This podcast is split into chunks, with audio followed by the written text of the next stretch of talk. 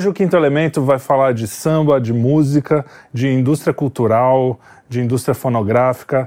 E para isso a gente chamou aqui o Fernando Monstrinho ou Montinho, depende do, do dia do e, da, e da forma. Fernando, muito bem-vindo ao Quinto Elemento. Obrigado, eu que agradeço o convite. Eu vou responder rapidinho monstrinho, montinho, Boa. sabe? Eu sou cristão, tal. E eu, quando eu fui para a igreja, o pessoal começava a falar, pô, Fernando Monstrinho na igreja, essas coisas todas. Eu falei, então vamos fazer o seguinte, então vamos deixar montinho. Eu sempre tive vontade de subir um monte, faz, é. fazer, as, fazer as orações para Deus, e nunca consegui, porque normalmente o pessoal vai de final de semana, então eu falei, vamos colocar montinho. Então na igreja eu uso montinho e no mundo, monstrinho normalmente. e você compõe para é, música é, gospel, mas no, no, no, Raça Negra você nunca. Você já compôs? Você tem Eu tenho uma música gravada no Raça Negra, uma música minha do meu parceiro, de um parceiro que eu tive, chamado Guilherme, chamado Minha Inspiração. Foi gravada no Raça Negra em 1998. E você sempre teve essa vontade de compor ou foi uma, um chamado mesmo? Olha, eu vou falar para você, vontade, eu tenho, eu, eu devo ter, assim, eu, eu, eu falo assim, vamos recapitulando. Para mim, o compositor é aquele cara que pega o violão e compõe ali. Eu tenho alguns os lampejos assim de compositor, algumas ideias que sempre bate e eu salvo no meu celular. Eu gravo assim, salvo e aí mostro para alguém, de repente vira música, tá? Aí eu tenho muitas músicas feitas com meu amigo Fabinho, daqui é da banda também, Fabinho César. A gente deve ter umas 60 músicas lá guardadas lá. Ah, então já é compositor. Então é compositor, podemos falar. Eu só não ganho como compositor ainda, né? Estar tá ganhando, que esses caras ganham aí de compositor aí. É, eu acabei não falando que você é percussionista do Raça Negra. Eu Sou imagino que as pessoas saibam, né? A maioria sim, das sim, pessoas sim, saibam. Mas também é percussionista do grupo Raça eu, Negra. Eu, que... eu, eu acho que no Raça Negra eu tô virando bombril, velho. Mil e uma utilidades. Já toquei tantã, comecei na carreira como tantã, toquei pandeiro, cantei, toquei violão. Hoje estou na percussão, toquei surdo. Eu sou multiuso lá. Multi-homem. O Bombril é aquele que vai ajeitar a imagem, né? Ajeita é. a imagem do é. grupo. É, eu não usei por esse termo, usei por usei para ser multi, multifuncional. O Arsenal começou dizer, em 81, não foi isso? Não, 83, 83. foi a formação, a, funda, a fundação do Raça Negra foi em 83. E o primeiro sucesso ele dá quase 91, não foi? Foi o Cheio de Mania? Que não, não, assim. não. O primeiro não. sucesso do Raça Negra foi a música Caroline. Não. Foi a música Caroline, que foi gravada em 89. Nós terminamos a gravação em 89, foi lançada em 90, tá. onde foi um estouro nacional. E como foi isso? Conta a história do o começo da sua carreira. Você nunca, você, você não acordou um dia e falou, ah, vou viver de música, né? Eu acho que pouca gente. Olha, eu tentei, nesse... eu, eu, eu, queria ser mesmo jogador de futebol. É mesmo? Eu queria ser jogador de futebol. É, é, é, é cômico uma coisa que eu vou falar, mas é verdade. Eu, moleque, jogava tudo com é lugar, fiz, fiz várias peneiras. Um dia eu consegui fazer uma peneira, em consegui participar, e quer dizer, quer dizer, eu consegui me apresentar, não uhum. consegui jogar. Porque eu cheguei lá, peguei camisa, calção, meião, tal, tudo, só que eu não tinha a chuteira. Eu não tinha chuteira. E aí, quando o cara, o, o treinador, olhou assim e falou assim: pô, cadê a sua chuteira, moleque? Isso imagine no, no 80 e pouco, 83, 84. Que falei assim: eu não tenho, eu não tenho chuteira. Uma, uma peneira do Palmeiras. Palmeiras. É.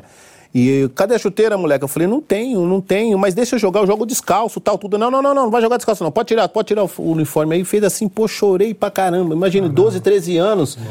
querendo uma oportunidade e acabei ficando frustrado com Palmeiras, isso. Né?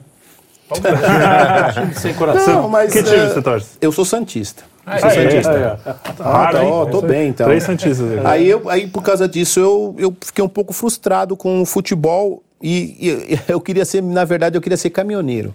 Eu, eu vou falar um, um, seriado que passava, vocês vão falar que eu sou velho. Eu assistia muito aquele seriado BJ. Hum, BJ Maquei. É, tinha um oh, caminhãozão bonito e tal. É, eu, nossa, era louco por aquele caminhão. E meu avô também era caminhoneiro. Então ele sempre tava caminhão, a gente ficava na bola. E eu ficava louco pra ser caminhoneiro, acabei virando músico mesmo, tá bom. Fazer, Fazer, o quê? Né? Fazer o quê, né? e aí, como é que você foi pra, pra, a ideia de montar o Raça Negra? Como é que foi isso aí? Então, a ideia do Raça Negra não foi minha, né? Porque eu entrei, o Raça Negra foi, foi montado em 83 e eu entrei hum. mais ou menos 85 para 86. Era um grupo de amigos do bairro. Era um grupo de amigos.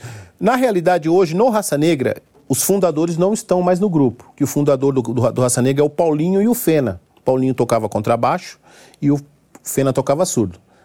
E eles não estão mais, mas o, assim, tirando o Luiz, que é mais um pouco mais velho que eu, no Raça Negra de idade também, eu sou o mais, o mais antigo da banda. Olha só. Fernando, é, deixa eu já na, pegando o embalo aqui.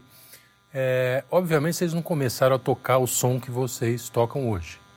Vocês tiveram alguma influência, muito provavelmente do samba, né? Quer dizer, do samba, samba mesmo, samba Sim. mais raiz. Era isso que vocês tocavam? Quer dizer, começaram a tocar. Posso contar uma história então para resumir isso aí que você falou? Manda. Nós gravamos o primeiro disco. E aí o, o irmão do, do Irupê, que era o saxofonista, um dos melhores que eu já conheci. Esse saxofonista ele foi, foi convidado na época dele, que ele é, deve ter um, quase 80 anos hoje, foi convidado a, a, estudar em Harvard. Estudar não, dar aula em Harvard. E ele tocava num grupo chamado The Jordans, que chamava os Beatles do Brasil. Sim, The Jordans. The Jordans. Conheceu? É, é da... Então, era, era grupo, são um pessoal excelentíssimos, eh, de músicos maravilhosos. Só que ele falou, ele falou assim, não, tudo bem, eu vou, mas se levar a banda tudo comigo. O pessoal falou, não, não é, Harvard só leva os melhores. E a gente quer você. Se você quiser ir você, bem, senão os outros a gente não pode levar, porque a gente não pode levar quem não é o melhor. Hum.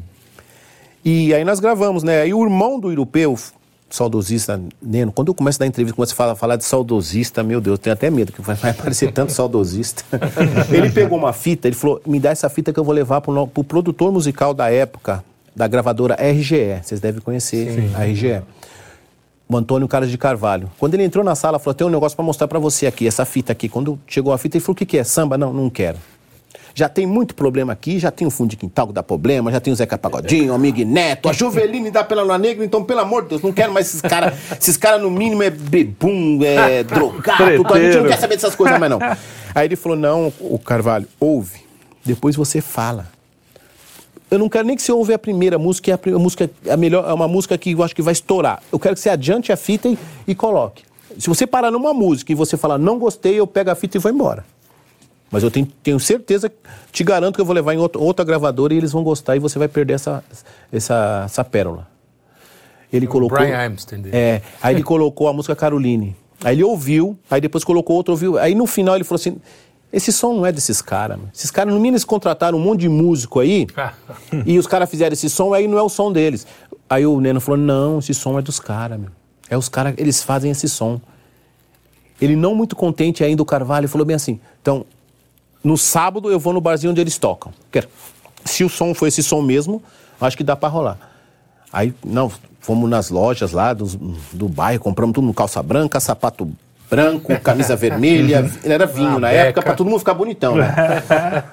no sábado, todo mundo preocupado, deixando uma mesa reservada. É aquele clássico de filme, né? É, que é. vai vir o, o cara, o, cara meu, gravador. Meu, quando aí chegamos, primeiro, primeiro, primeiro colocamos duas garrafas de uísque para ele na mesa dele, né? Falando, vamos embriagar ele, vai que ele gosta, para ele gostar. Meu, quando ele viu o som, que era o som, era nosso. A única coisa diferente que tinha, que não era do Raça Negra que, que somou, que até, é característico até hoje, que são os teclados e os metais. Uhum. Uhum. Mas quando ele viu o som, ele terminou assim, ele falou, meu, segunda-feira eu quero vocês 9 horas da manhã pra gente estar tá assinando um contrato. Pô, que Olha, história. foi assim então de prima. Foi. Que legal. E vocês, mas vocês tocavam nesse bar, eu, eu vi... É o Chanel Bar. É, que era... Chanel Bar lá na Penha, no bairro da na Penha. Penha. E você é da Vila Inhocunhé, né? Inhocunhé, é não fala Inhocunhé. Não é? É Inhocuné. Inhocuné. Caraca, é. eu ouvi você falando, inclusive, e achei que era... Não, é Inhocuné. Inhocuné. Não, porque Olha. se eu deixar passar isso aqui, quando eu for lá, eu não moro mais não lá. Não deixa os caras... Se eu deixar passar Inhocuné, quando eu for lá, o pessoal me pega no meu pé. é que nem meu apelido, meu apelido monstrinho, que no primeiro disco eu não coloquei. Eu só coloquei Fernando. Quer dizer, eu não coloquei, eles colocaram só Fernando. Aí quando o pessoal pegou, a primeira coisa que eles foram cobrar, pô, cadê o apelido aqui? Falei, ah, não sei, os caras nem, nem perguntarem não, mas eu vou, vou ver, né? Engraçada essa história. Cheguei lá um dia pro Carvalho, falei, Carvalho, pô, gostaria de colocar meu apelido aí no próximo disco. O que você acha? Apelido é legal. Apelido é bacana porque apelido diferencia a pessoa de todo mundo. Sim. Sabe, eu concordo com isso. Porque se você chegar num lugar, pô, quem é que tá aí não? Você toca a campanha, quem é? Fernando. Fernando da onde? Eu tenho que falar que é do Raça Negra. Quem tá aí? Monstrinho, ó, o monstrinho do Raça Negra tá aí. Uhum. É diferente. Aí eu cheguei, né, conversando com ele e tal. E ele falou, tá, mas como que é o apelido? Ele, eu falei, monstrinho. Ele falou, porra, monstrinho é feio pra caramba. Foi, aí ele falou, que tal Fernando Monstrinho? Eu falei, pode ser também, não tem problema. Aí ficou o Fernando Monstrinho. E por que também. monstrinho? É. Aí é inveja dos amigos. Aí é inveja dos amigos. Mentira, tem um amigo meu que ele, ele é cantor de rap, ele, ele canta num grupo chamado Dr. MCs. Inclusive era para mim ter feito parte desse grupo também, que eu sempre, sempre curti essa linha de rap, hip hop, sempre curti na minha infância. Hum. Até hoje eu tenho algumas coisas que eu gosto, só não gosto dos mais desafinados. Mas quando o cara é afinadinho eu gosto. E ele, na casa dele, o irmão dele era DJ e eles tinham os sons, lançamento dos estados. Imagina, nos anos 80, era difícil de você ter as músicas então ele tinha todas as músicas e a gente tinha um, um sábado à tarde assim, domingão, a gente ia na casa dele para ouvir os sons de novidade, é. lançamento, essas coisas. E tinha lá numa, numa beliche, tinha um, ele tinha um monte de figurinha, um monte, um monte, um monte. E tinha um cara lá, uma figurinha todo deformada. Ele não tinha essa parte de cima da cabeça, tudo assim, cheio de cicatriz, um olho fechado, tudo, era tudo zoado. Aí o pessoal colocou, falou, falando que era eu por causa da sobrancelha grossa. Você, é, primeiro é, o cara de monstro. Monstro. Primeiro era monstro só. E eu não ligava. Aí depois tentaram colocar, não sei se vocês vão lembrar daquela bolachinha crack crack, monstrinho crack é, crack. Colocaram, tentava, é, já é crack crack, eu nem ligava. Aí um belo dia, nós estamos lá numa fogueira, fazendo as coisas lá que se faz na, na adolescência, Sim. sabe? Tamo lá, todo mundo na fogueira, fazendo um samba e tal, o pessoal, monstro, monstro. Aí daqui a pouco chegou uma mina chamada Negabel. Chegou a mina e o pessoal, e aí, monstro, chega aí, pau. Aí quando ele falou monstro, chega aí, a mina, a Negabel chegou e falou bem assim: pô, monstro é tão bonitinho, meu, tem que ser monstrinho. Aí eu não gostei, xinguei ela, tudo quanto é nome. eu não gostei. Aí, aí ficou, e aí ficou, quando você não é, gosta, não fica. É, já quando é. você não gosta, fica. Aí ficou monstrinho Essa até é a lição hoje. do bullying principal, é, né? Se você não gostar, fica pegou. quieto. aí foi isso, o apelido do monstrinho foi por causa disso. Boa, boa. E... Não, não, pode falar. E ah, vocês, vocês tiveram influência, você fala que vocês são mais para Tim Maia do que para o samba raiz, né? Que o seu, é, você falou agora há sim, pouco. Sim, porque se você for analisar o nosso som, é, o nosso som é mais a origem do Branca de Neve, do Bebeto. Uhum. Bebeto, Bebeto. É. Bebeto. Lembra muito Bebeto. Bebeto. É, é, eu acho assim que o nosso som é mais, mais voltado pro Bebeto. Mas a gente costuma, para diferenciar mesmo, a gente costuma dizer que nós somos mais Tim Maia do que propriamente fundo de quintal. Uhum. Sim, eu Porque a, a gente, nós estamos dentro do contexto de um samba, que é o swing, no caso, mas não é o pagode tradicional. Sim. Uhum. Então, eu costumo dizer que nós somos mais Tim Maia do que fundo de quintal. É. Inclusive porque você falou, tem metais, não tem cavaquinho. Sim, tem... a gente não tem um cavaquinho. No começo até teve um pouquinho, porque quando o Gabu entrou no grupo, ele tocava cavaco. E ele foi convidado para entrar, né? Então ele tocava cavaco. E nisso, mas não rolou muito não, não a química não rolava com a gente. E hoje de corda só tem o, o, o violão? Violão, contrabaixo, teclados. Ah, um teclados acho que pode contar como cordas corda, também, é. né? Acho que pode contar praticamente isso. Apesar que, o, apesar que o contrabaixo é mais percussivo do que propriamente, uhum.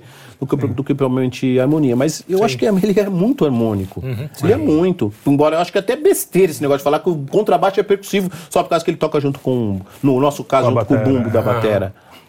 Ah, ele dá o molho da harmonia. Ah, sim, sim, claro. É.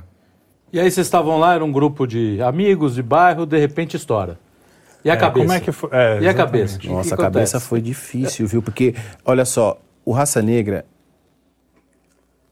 Como que eu vou dizer que ninguém vivia de música, nunca viveu de música até acontecer de verdade. Uhum. Todo mundo. Mesmo to... tendo bastante tempo de grupo, era só não, uma coisa Não, extra. todo mundo trabalhava. Por exemplo, Paulinho, do contrabaixo, trabalhava de, de empilhadeira na, na, na, na Estrela. O, o Fena tocava surto, trabalhava numa multinacional, era o Antônio da Manutenção. O Luiz trabalhava de vendedor de cerveja da escola. O Gabu também era vendia cerveja, se eu não me engano, também era, era escola. O Fininho, o Fininho trabalhava na Febo. Eu trabalhava com meu pai, embora eles falam que eu era vagabundo, não. Trabalhava com meu pai, trabalhava com meu pai na feira. Meu pai tinha uma barraca de feira, então trabalhava com ele na feira. A gente trabalhava mais de 20 anos com meu pai na feira. Então era um é, segundo era um plano B, assim mesmo. É, a música, na realidade, a gente não ganhava dinheiro, porque o Fena, que era o responsável pelo, pelo dinheiro, nunca aparecia o dinheiro para nós. nunca aparecia, ah, sério. Ele fala, não, tem que colocar também. combustível que vocês vão de carona comigo. Eu falei, que combustível caro? Caro, já, já naquela época. Aí a música, ninguém vivia de música, mas o engraçado que, ó, pra você ver, quando o Raça Negra gravou o primeiro disco, eu, o Fininho me contou uma coisa que eu não imaginei que foi tanto. Ele falou que ele ficou três anos ainda tentando trabalhar na, na Febo. Três ah. anos. Aí chegou um dia que ele teve que escolher uma coisa ou outra. Sim. E mesmo com tudo estourado, fazendo show. Tudo estourado. Porque, porque... foi assim, quase do dia pra noite, né? Vocês foi, lançaram foi o disco... Foi engraçado, foi essa Caroli... a música, pode, o primeiro pode disco. fazer só um corte aqui. É... Deixa eu só ajeitar um pouco o seu microfone, ó. Tá estourando? Porque a sua barba às vezes tá pegando nele aqui. Ó, oh, você viu, eu tenho um barba. Mano. É. Só baixa barba. Volta dessa... Produtor. Então, como é que é que eu tava falando? Ah, que foi do quase, dia, quase, dia, quase do, dia, dia para noite. Então vocês. É, pode falar depois dessa, eu já respondo pode, ou ele pode, pergunta? Pode responder ele direto. Então, a... engraçado que nós gravamos, né? Não tínhamos dinheiro para gravar. A princípio, o, o, a pessoa que financiou o nosso disco, o primeiro disco, foi o dono do barzinho onde nós tocávamos, chamado Armando. Porque ele queria fazer um disco para quê? O intuito dele era vender no bar lá. Claro. Porque o bar dele era lotado, de sexta e sábado era lotado, domingo era meio fraco, mas sexta e sábado era lotado. O pessoal ia por causa do nosso som e queria ouvir nosso som. E ele falou assim: vamos gravar um CD? Aí ele bancou o CD, beleza. E aí até o dia que apareceu o irmão do Irupê que eu falei, que levou lá pra gravadora, eles gostaram e de repente foi aquele negócio. É, dentro de três meses a gente estava ganhando dinheiro que nunca esperava na vida. Imagino. E como é que é? Como ele perguntou, como é que é a cabeça? De repente você, a você cabeça tem uma... voa, porque é, uma coisa é você estar tá preparado para aquilo. Uma coisa é você estar tá preparado. Você ter estudado, ter feito sei lá o quê, e de repente você está aqui, eu ganhava, vamos dizer, vai, vamos colocar no tempo de hoje, ganhava com meu pai 100 reais por, por feira, e ganhava isso aí e gastava o dinheiro à toga. De repente você está aqui, de repente você está fazendo show no, na, na na Penha, fazendo já 4, 5 anos na Penha, daqui a pouco você está em Porto Alegre, você está você tá no Rio de Janeiro, você está no. Você está viajando Brasil o mundo. inteiro. Você está viajando o Brasil inteiro e, sabe, sem, sem entender, muitas vezes sem entender o que estava acontecendo. Mas tinha alguém que coordenava isso, que, que não. Porque deixar vocês soltos poderia ser um perigo, né? Eles entregavam dinheiro na mão não, e pronto. Não, não, digo, dinheiro, não, não. a grana, eu digo a organização, levar ah, não, um empresário. Mas, mas tipo então, empresário. então é, tinha, nós, nós tivemos um empresário, o primeiro empresário de verdade que nós tivemos foi o Mário Gomides. Esse roubou nós, meu Deus céu. meu Deus. É um clássico também, né, é um de clássico, banda. É, o primeiro empresário. Um tivemos o Mário, mas é, mas é o, mas sobrava o, o interessante vocês. do Raça Negra, o interessante do Raça Negra é que eram todos casados, menos eu, no caso, quase todos, no caso. Uhum. Todos eram casados e a gente. E o pessoal não, era, não saía a não ser para tocar. Ah, então, então, era um pessoal família mesmo. Sim, sim. Não tinha essa foi. doideira de. Não, não, não. Engraçado, eu vou contar uma história aqui. Uma vez nós chegamos lá na Cora da Mangueira, foi logo no comecinho. Chegamos na Cora da Mangueira, eu era mangueirense, né, meu? Era não só até hoje, o Luiz também, o pessoal quase todos. E aí chegamos na quadra da Mangueira, aí nós estamos lá, colocaram nós numa sala lá, daqui a pouco entrou o chefe lá. Não vou lhe falar o nome porque Sim. não vem ao caso. Não sei nem se ele está vivo até hoje. Aí entrou o chefe lá com um monte de segurança assim atrás. Ele abriu uma maleta 007, abriu em cima da mesa, jogou assim, pegou. Tinha um pó branco lá. acho que era cocaína. Pegou com a mão mesmo assim, fez um monte de carreira assim, tal, tal, tal, tal. Aí chegou pro segurança aí, vai, cheira logo, vocês estão tudo na seca aí. E mandou o segurança dele cheirar. Aí ele virou, aí raça negra, sou fã de vocês. Sou fã de vocês. Aí, Quiser usar aqui, pode usar o quanto quiser. Quiser levar um pouquinho para vocês usar depois, pode usar, fica à vontade. Só não mexe no meu dinheiro, que era metade dinheiro e metade droga. Aí tal, ele saiu, nós ficamos olhando um para outro, assim, olhando para todo mundo e ficamos ali, né?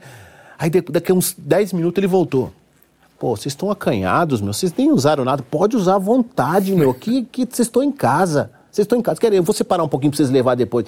Aí, aí o Luiz chegou e falou: não, peraí, é, é é que é, a gente não, não curte esse negócio. A gente curte uma, um uísque, uma cerveja, mas aqui a gente não curte esse negócio de droga. Aí ele olhou pro Paulinho, eu tenho um nariz grande, sabe? Mas ele olhou pro Paulinho e falou assim: que pena que esse negão aqui ia ganhar muito dinheiro com ele. Mas foi impressionante pela quantidade de droga que a gente nunca tinha visto isso. Depois, você, com o tempo, você vai acostumando. Ah, sim, que nem sim. você fazer show nas comunidades do Rio de Janeiro, aquela quantidade de arma que passa, meu, é uma quantidade, é uma coisa impressionante. Não sei se vocês já foram, por exemplo, num alemão, numa sim. maré, essas coisas, você já foram, você já viu a quantidade já. de arma. Meu, aquele, aquele negócio é um negócio absurdo, é um negócio fora do comum. Eles lá estão acostumados, mas quem é de fora, que nem de São Paulo. E, e quem é organiza muito, né? o, o coisa é o tráfico. Quer dizer, para vocês irem tocar e tal. Não, assim, no Rio de Janeiro é, tem, tem o pessoal das comunidades que fazem show, que normalmente é o pessoal Sei. do tráfico. E tem o pessoal que, fora das comunidades, que fazem show normal. Mas é uma loucura, é, é um estado paralelo. Mas é o pessoal que mais paga direitinho. É, porque não também. É, é, é, que eles estão acostumados, que se lá eles não pagam uns aos outros, não, a coisa não, dá problema. Lá não tem problema, nunca tivemos um problema com eles. E dinheiro também não é problema para eles. E para nós também é bom que a gente leva um pouco de alegria para a comunidade, sabe? É, porque sim, o show, sim, todos, bacana, todos os shows, esses shows são gratuitos. Ah, Normal, não tem bilheteria, não tem nada. É para o povo da comunidade. Ah, Tudo bem que é para eles fazerem as transações dele lá, mas é para a comunidade. Mas é aquela, é aquela velha história, os caras dão um pão, o, dão um circo ali pra galera ficar é, tranquila. É. Já é uma é. vida dura pra caramba, né? Pô. O cara ter que conviver Pô. ali. Agora, você, quer dizer, você. É interessante porque eu falo, você tem tocar nisso, porque é, eu, cara, comecei a andar na comunidade, isso aí, em 94, 95, já andava, né? Foi, a gente ia, na, principalmente no Rio, que tinha muito Lá na primeira moda era do funk, né? É. Então você tinha o, o, o baile ah, o funk, funk. da época boa. Boa, que é. não, que, não que eu não gosto, charme, não né? que eu não gosto dos funk, tá? ah, mas, mas a gente vai boa, chegar lá. Conteúdo, a gente vai chegar lá. Tinha é, conteúdo, tinha charme, eu acho que tinha muito mais conteúdo B. do que hoje. É, tinha Steve B, começou com a é. música americana. Começou com Furacão 2000, Furacão, é, aquela Furacão época 2000, lá atrás Furacão 2000, Cashbox e tal. Mas a mais famosa ainda era o Furacão, né? Furacão. E a gente, isso aí, entrava ali na emoções. Aqueles paredão que tinha o Furacão 2000 era demais. Então entrava ali na emoções, na Rocinha era legal. Você até via arma, mas era bem menos, cara. De repente a coisa começou a ficar. É que as armas tamanho. eram menores, pô. Aí é, cabia na cintura. Cabia de repente começou a virar fuzil e. É, nunca mais na cintura, né? né? E bonde, né? Então você é. vê os caras, é o extensivo. Mas essa questão da música, né? Vocês, a, a, gente, a gente vê no Brasil uma separação bem clara, assim, entre a MPB, chique, não sei o quê. Vocês sentem essa, essa coisa. É, a imprensa, por exemplo, não fala, fala de vocês com uma, um certo desdém em geral. E vocês, vocês tiveram isso ou a impressão de quem está de fora? Não, assim? nós não tipo, tivemos tipo, Caetano isso. Veloso. Eu acho não... assim, sabe? A MPB para mim nada mais é do que um samba para rico. eu, eu, é, assim, no meu que ponto de vista, é um samba para rico. Que se você pegar os, os sons que eles fazem, colocar um instrumento percussivo ali, eles vão tocar um samba normal. Sim. Pra mim. É, o que eu, o, a, a o que eu sempre digo é assim, que não tem tanta diferença entre. Não é tem. música popular é música é. popular. Né? Sabe, agora. Você pode ser um pouco mais intelectualizado. A continuação da pergunta que você fez mesmo é. Do desdém. É, ah, o desdém. não, a, do, do, acho que a, a, crítica maior que nós tivemos. Por ser sim, simples, mas sim por ser. Não, mas sim por ser um grupo de São Paulo. Olha só. Até mesmo a gravadora RGE, quando nós estávamos estourados já, eles queriam dar uma casa para cada um para a gente morar no Rio de Janeiro. Eu, tipo, aí, é, o pessoal, São Paulo, aí o é pessoal chegou e falou: não, mas por, que, é. por que tem que morar no Rio de Janeiro? Não, porque samba é do Rio de Janeiro. Não, não samba não é do Rio de Janeiro, não. A ideia é que o samba e o pagode naquela é, época então, era muito colocar, forte no Rio. O Bebeto, se eu não me engano, era, eu acho que é paulista. O Dema é um swingueiro também, não sei se vocês conhecem, é de São Paulo sabe, tem vários, por exemplo, um prateado aqui tem que é um produto. Clube do Balanço aqui. Então, sabe, então eles, eles, é. eles queriam rotular só o samba como só se fosse do Rio de Janeiro. E aí nós recusamos. Nós recusamos. Mas mesmo assim, eles. O Raça Negra ia fazer show no Rio de Janeiro, eles tinham uma maneira de divulgar o Raça Negra, que era uma maneira até que incomodava um pouco, mas a gente deixava, deixava pra lá, porque fazer o quê, né? Que eles sempre falavam assim, o sucesso do momento. Só que esse momento dura, vai durando, Quantos não anos, passa. Né? Quantos anos tem? Eu não fiz a conta. Quantos anos São 38 anos. Vocês chegaram a ficar cara, quase 40 anos. Vocês chegaram a se afastar ou não? É contínuo? Não, contínuo. A gente, nós tivemos um problema com um integrante que saiu, que foi em 98, onde que o Notícias Popular publicou publicou que tinha chegado ao fim a maior banda de samba do mundo. Uhum. Aquele, aquele... É, vocês têm vários prêmios, vários, vários prêmios, não, vários recordes, né? Não, o maior recorde de venda do Brasil é do Raça Negra. Que eu acho que esse daí, infelizmente, ninguém mais vai conseguir alcançar. É porque eu... porque, é porque, tá porque uma, né? até mesmo porque a pirataria não deixa. É, assim, e Spotify e hoje, também, hoje, hoje, você não... hoje você não vê mais tanta pirataria de CD, DVD no meio da rua, mas infelizmente nós temos a internet. É, que o maior consumismo hoje é da internet. Não, e hoje o cara não compra o CD, né? Você é, falou, ele Spotify. Baixa, ele baixa. Spotify, Às vezes não é, nem, não é nem pirata, o cara usa ele no Spotify. Faixa, o Spotify né? paga mal, né? Se você... Fala a verdade. O que, que não paga mal nesse Brasil nosso aqui, né? Ainda mais sobre direitos autorais. Não posso é, nem falar é muito, difícil. que uma vez o Luiz foi falar mal do, no, no, programa da Raul Gil lá, foi falar mal do ECAD, tiveram, teve que se retratar em público. Olha só, que loucura. Eu sei porque eu trabalho com o ECAD também. Então, aí o... Se você colocar aqui o Raça Negra, O primeiro disco, ele não saiu com um milhão de cópias, tá? Não saiu. Mas alcançou muito mais que isso depois. Mas a partir do segundo disco, a, se você colocar aqui, a, na época, os maiores vendedores de disco eram os mercados. Sim. Mercados. Tinha mercado, teve uma, um mercado chamado Senda, se eu não me engano, lá no Rio de Janeiro. Uhum. Ele, no terceiro ou quarto disco, ele comprou antes de saber qual seria a primeira música gravada. A gravadora só falou assim: o Raça Negra vai lançar um disco. Não sabia nem que música que era. Ele comprou 250 mil cópias. Cara. É. No entanto, a gravadora no Rio de Janeiro, onde, no hotel onde nós estávamos, fez uma festa por comprar por alguns responsáveis pela, pela loja. E nós fizemos uma festa lá e deu, eles deu um disco de platina na época para eles. Para a loja. Para loja, para loja, porque o maior, tinha mais comprado disco. Olha só, de um único loucura. exemplar, tá, gente? Imagina. E isso, e a partir do segundo disco, não teve um disco que saiu uma vendagem de um, menos de um milhão. Saída, de saída, tá? Hum. Como eles falam hoje na internet, teve nem os reviews, teve Sim. só saída. Uhum. Quantos, quantos discos vocês não. gravaram de estúdio assim? Puxa vida, essa, essa, esse número eu não vou saber te dizer agora. Mas se você colocar mas foram que nós muitos, gravamos só pela resposta. Um, um por ano até 2002 foi um por ano até 2002. Depois a gente 90. se afastou um pouco, até mesmo porque não valia, é, não valia muito a pena estar gravando disco no caso. A gente, como nós ficamos 11 anos no Nordeste, então a gente lançava disco, sabe como? No show.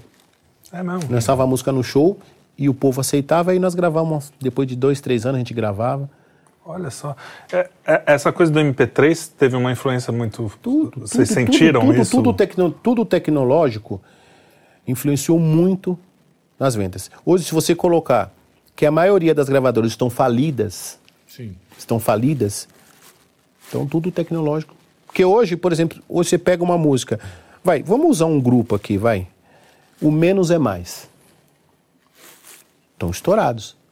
Com sucesso que eles gravam de outros cantores, a receita que eles escolheram deu certo, parabéns. Mas eles estão estourados com música dos outros por causa da internet. Sim. Eles têm mais, o pessoal ouve mais a música com eles do que com próprio, muitos cantores que gravam. Original. Não vou dizer os principais, que nem Mumunzinho, o Ferrugem, o Dilcinho, esses não. Mas tem uns cantores menos com menos influência, uhum. sim, que os caras acabam ouvindo mais música com eles, com menos é mais, do que propriamente com o próprio cantor Sim. que gravou a música.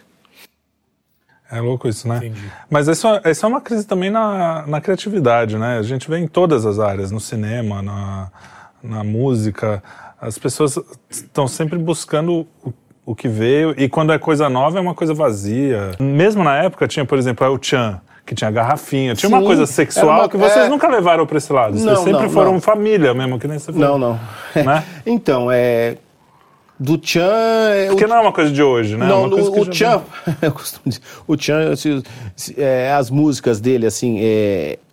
É como é que eu vou dizer? É que a gente tem que tomar cuidado com o que fala, porque a gente tem amizade. Eu tenho amizade com, com o Padre Osh, com o Jacaré. Com o Jacaré. O Jacaré, apesar que ele não tá mais, uhum. mas, pô, tem amizade. Então, as letras dele levou para mim levou para tudo que está acontecendo hoje.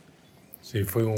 Não, não era uma letra com pé de cabeça, uhum. mas era a receita que deu certo. A gente tem, eu tenho que respeitar. Mas foram umas letras meio sem nexo. É, é, rala, ralando, tchan, aí, sabe? Um negócio assim. E hoje virou o que está hoje. Se você colocar aquela, aquela da. que era. o Creu, vamos colocar o Creu. Pô, uhum. desculpa, ele não tem letra, gente. Não, só... Mas eu tenho que bater palma, foi sucesso.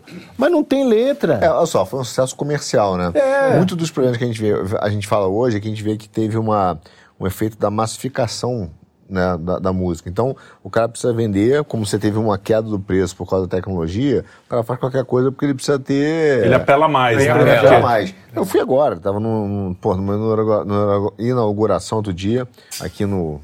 É, vamos dizer, de quem também para não expor, né? Mas numa determinada uhum. entidade. E aí teve, teve uma hora que teve assim, ó, beleza, teve algumas atrações, de repente teve um show, né? E a música, cara, é isso. Né? Quando começou a botar o senta, senta, senta, sentadão, que era, que era Cara, é. É, é, não é só criança, é criança, é vó, e todo mundo ali começou senta, senta. Aí eu parei, olhei pra, pra prestar atenção na letra da música, falei, cara, o que esses caras estão falando, cara? Porque a letra não tem nada demais, só isso. É, não é, é, não é moralismo não é, bobo, né? Senta, não, senta, não. senta, e só com novinha. Novinha, senta, isso. novinha, novinha, novinha. Por exemplo, eu tenho uma filha de 16 anos. É isso assustador. Não é isso que você quer. É, é assustador, se você for é, colocar. Sim. E pior que eu sei que ela ouve, ela não dança na minha frente, não por nada, que eu não, não tenho, não tenho essa censura, mas ela não, a minha pequenininha de nove dança. a minha grande não dança, mas eu sei que quando ela vai na festa das amigas dela, eu sei que elas dançam, eu sei que elas curtem essas músicas. É isso, você senta novinha, impõe o respeito Sabe, na que nem, sentada. por exemplo, desculpa eu falar, você pega isso, um compositor, vou, vou usar o Peninha. Peninha é um poeta, demais ele compondo. Compõe umas músicas bonitas, com, com uma história, do, do sabe, com uma história com começo, meio e fim. Uhum. Aí, de repente, vem a música, que tem que bater palma também. Acorda, Pedrinho, sei lá o que. Bom, mas essa pelo menos não tem sacanagem, né? não, não tem, mas eu já tô pulei pra outro pra você ver. Mas é, Acordar é... Pedrinho, pô, tá um sucesso, gente. Tá, tá. tá bom sucesso. E é literalmente uma nota só. Acorda, ah, Pedrinho. Parece o cara samba, é a nova música de uma nota só. É, é, já fizeram há 50 anos. Parece só que a sofisticação é outra, né? Parece o cara sendo alfabetizado, né? Lendo é, livro. É, ah, acorda. É, é, o cara sendo na quarta série, é isso. Mas, mas, Então, mas esse tipo de coisa é mais efêmero, quer dizer, passa muito rápido. Então, né? Cada semana, isso, sei lá, daqui a duas semanas ninguém lembra. É isso que eu estava falando. Esse é o problema da internet. Você... É o consumo muito rápido. É. Porque hoje, por exemplo, eu, eu vou, vou, voltar um pouquinho atrás, nos anos 80, eu hum. sempre gostei de cantar. Embora no Raça Negra a gente não cante, mas eu sempre gostei de cantar. E para mim pegar os sambas novos, eu não sei se você já ouviu falar num programa do Moisés da Rocha.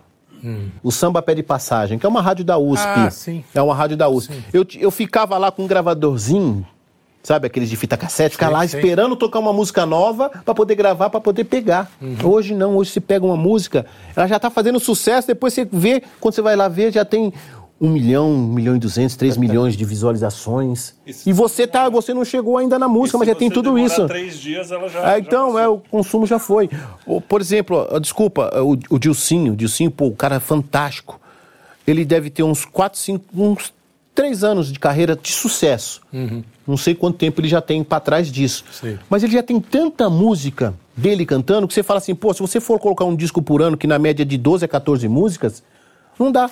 Não tem música em CD. Hoje, hoje a música ele grava e manda, ele lança na internet, sim, sim, gente. Sim. É muito louco, né? É muito é. louco o negócio. É, aquela, antigamente, se, antigamente você gravava um CD de, de 12 a 16 músicas, hoje você grava um EP. Uhum. Hoje se tornou um EP, porque o custo não vale mais a pena você gravar com 10, 14 músicas. Então, mas hoje como é que a gente consegue. Como se vive de música? Vocês nunca ganharam dinheiro vendendo CD? Claro que ganharam algum, mas não é como deveria. Não, assim, no, no Brasil, se viver de música. De viver de música dá. Agora, se viver de direitos autorais, essas coisas, é muito complicado. É muito complicado. Eu vou colocar aqui, se você colocar aqui o Raça Negra, a gente de direitos autorais, nós recebemos acho que a cada três meses, dois mil, dois mil e poucos reais. Nossa. Caraca, a, a maior Não, banda falando da... pra você. Eu estou falando para vocês. Falando para vocês.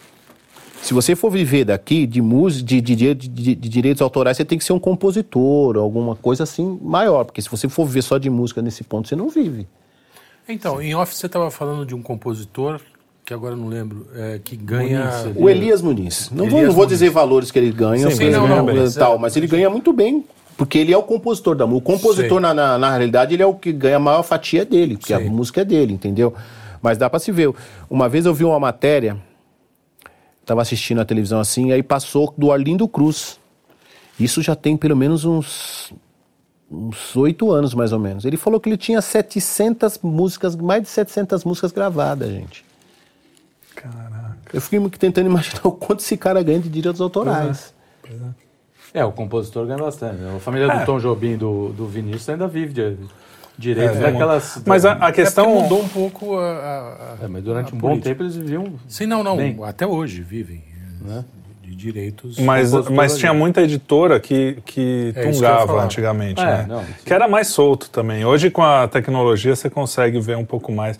Mas mesmo assim, até hoje eu não entendo. Eu também tô, sou da UBEM, essas coisas todas, e eu não entendo direito. Eu vejo que eles me pagam alguma coisa ali e aceito, porque não tem é, muito o que fazer. Você não é, tem, tem. Uma vez, uma vez, uma vez eu não vou falar editora, né? nós Sim. pedimos para eles fazerem uma varredura lá sobre que a gente nós achávamos que não, não é não possível, não é possível que a gente só, só tem isso para receber.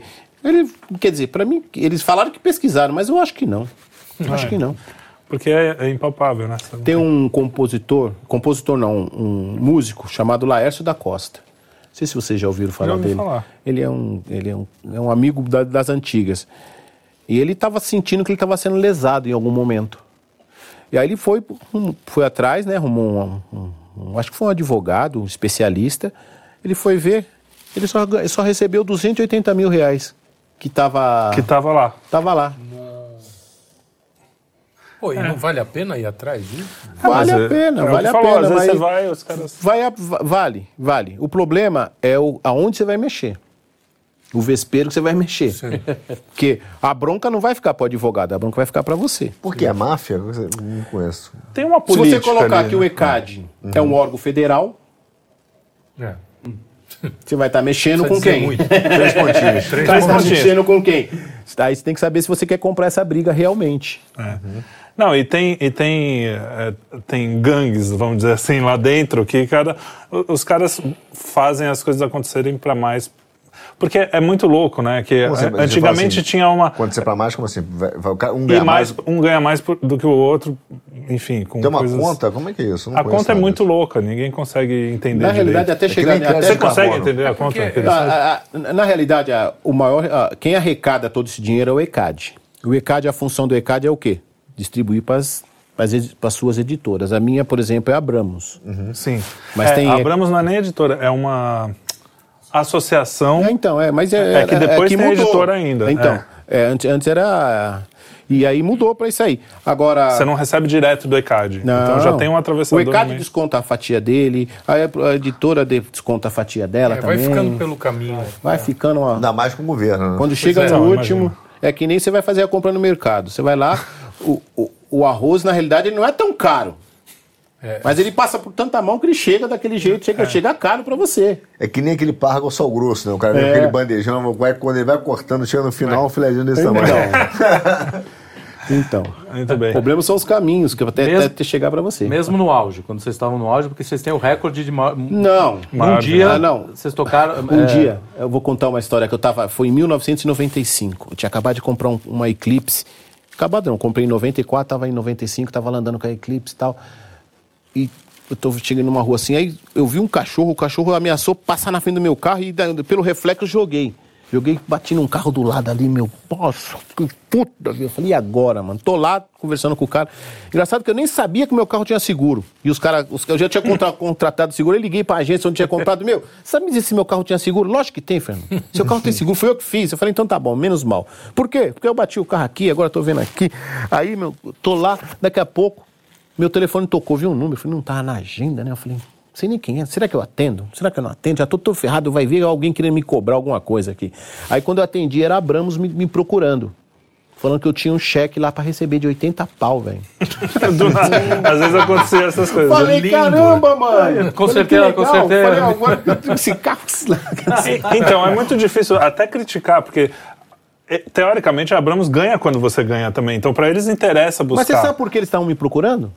Porque eu não. Até, olha, isso foi em 95. Eu não estava cadastrado em nenhuma editora ainda. Olha só.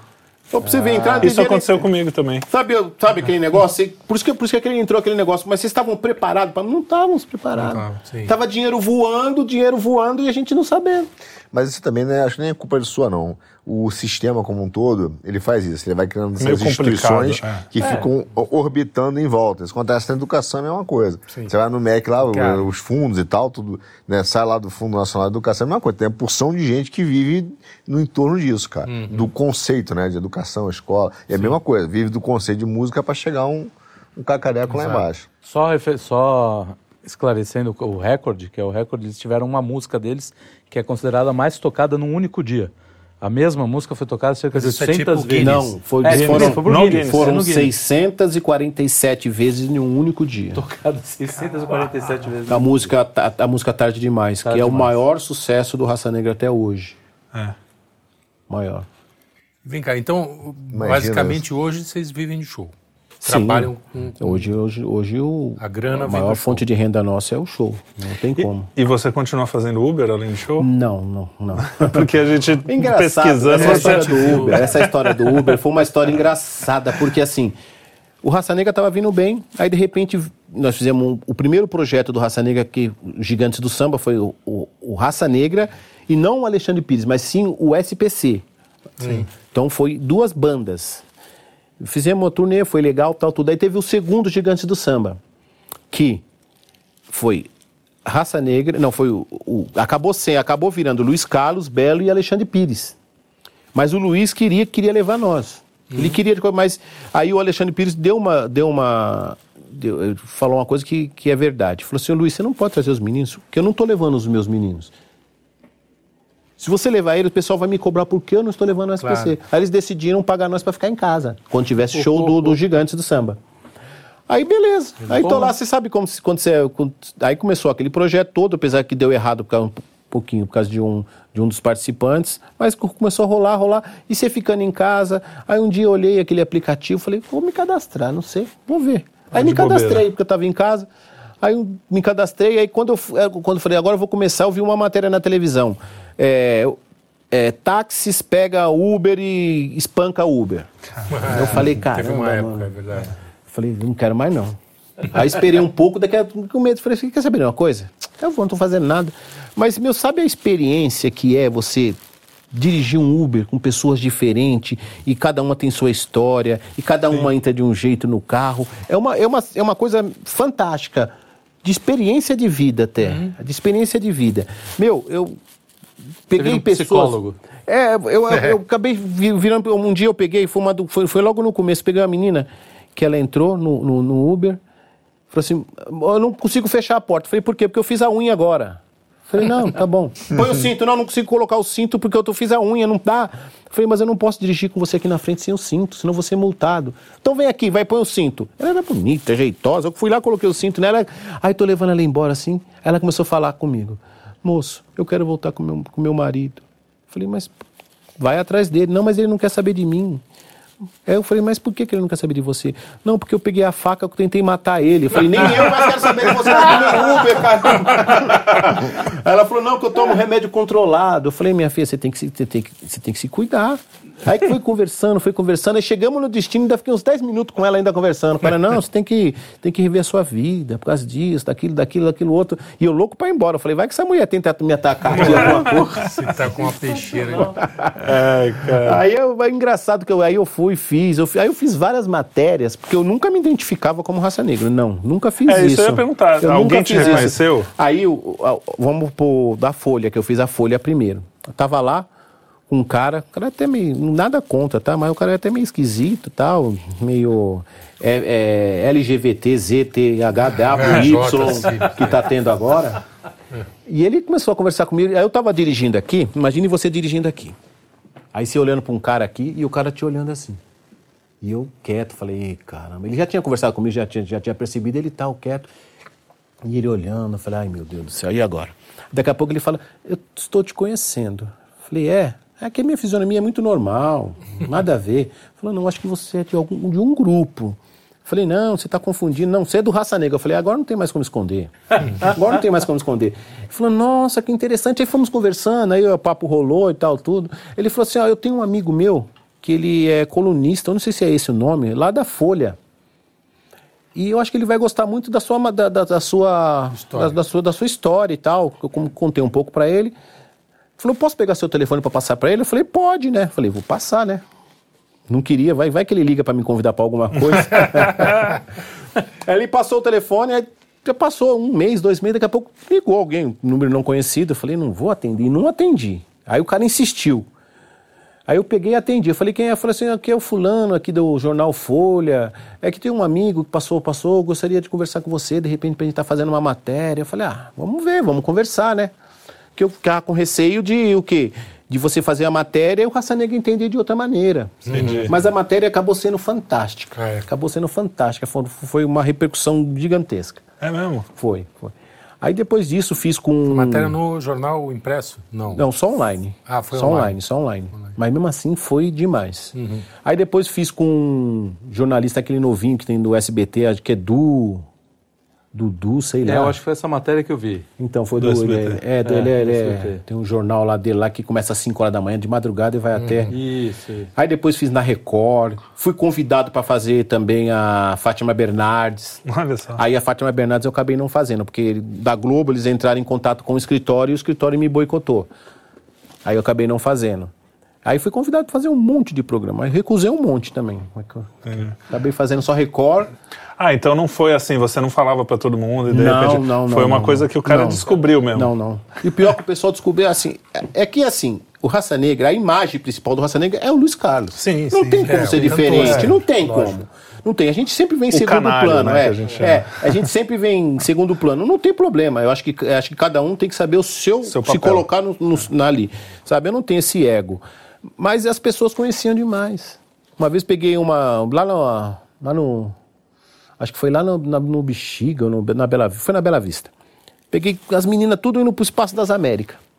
Foram. Normalmente eu não carregava porque tinha que ser só quatro pessoas, três e uma na frente. Aí tava cinco. Aí, bom, você pode carregar cinco? Eu falei assim, pô, fica ruim, não pode, mas tudo bem, vamos lá. Aí a da frente também começou a me olhar você é do Raça Negra, não é? Aí eu falei, poxa, não esperou, você nem perguntou, você já afirmou, já, como, eu sou, como eu vou falar diferente? Mas era, era conhecia bastante. E, é, não, eu queria falar que é, você foi nesses programas agora, mas teve o, na época que vocês eram o grupo, eu acho que nessa reportagem mesmo mostra um monte de interação do, do, dos apresentadores com você. O Fausto Silva brincando com você, o Gugu. Ah, não. Teve um dia que foram te acordar, alguma coisa assim. Ah, né? o primeiro de acordar da cama, que todo mundo faz hoje, começou a fazer durante um tempo, hoje não se faz mais, mas o primeiro de acordar na cama foi eu. É, então. Você foi o primeiro. Tava lá no Guarujá, lá, a gente, nós descemos pro Guarujá, na casa do Luiz, para fazer uma matéria, tal, tudo, e eles decidiram acordar um. Aí, pô, eu falei, pô, por que, não, por que vocês não foram acordar o dono da casa? Eu falei, não, a casa da porta dele tava fechada.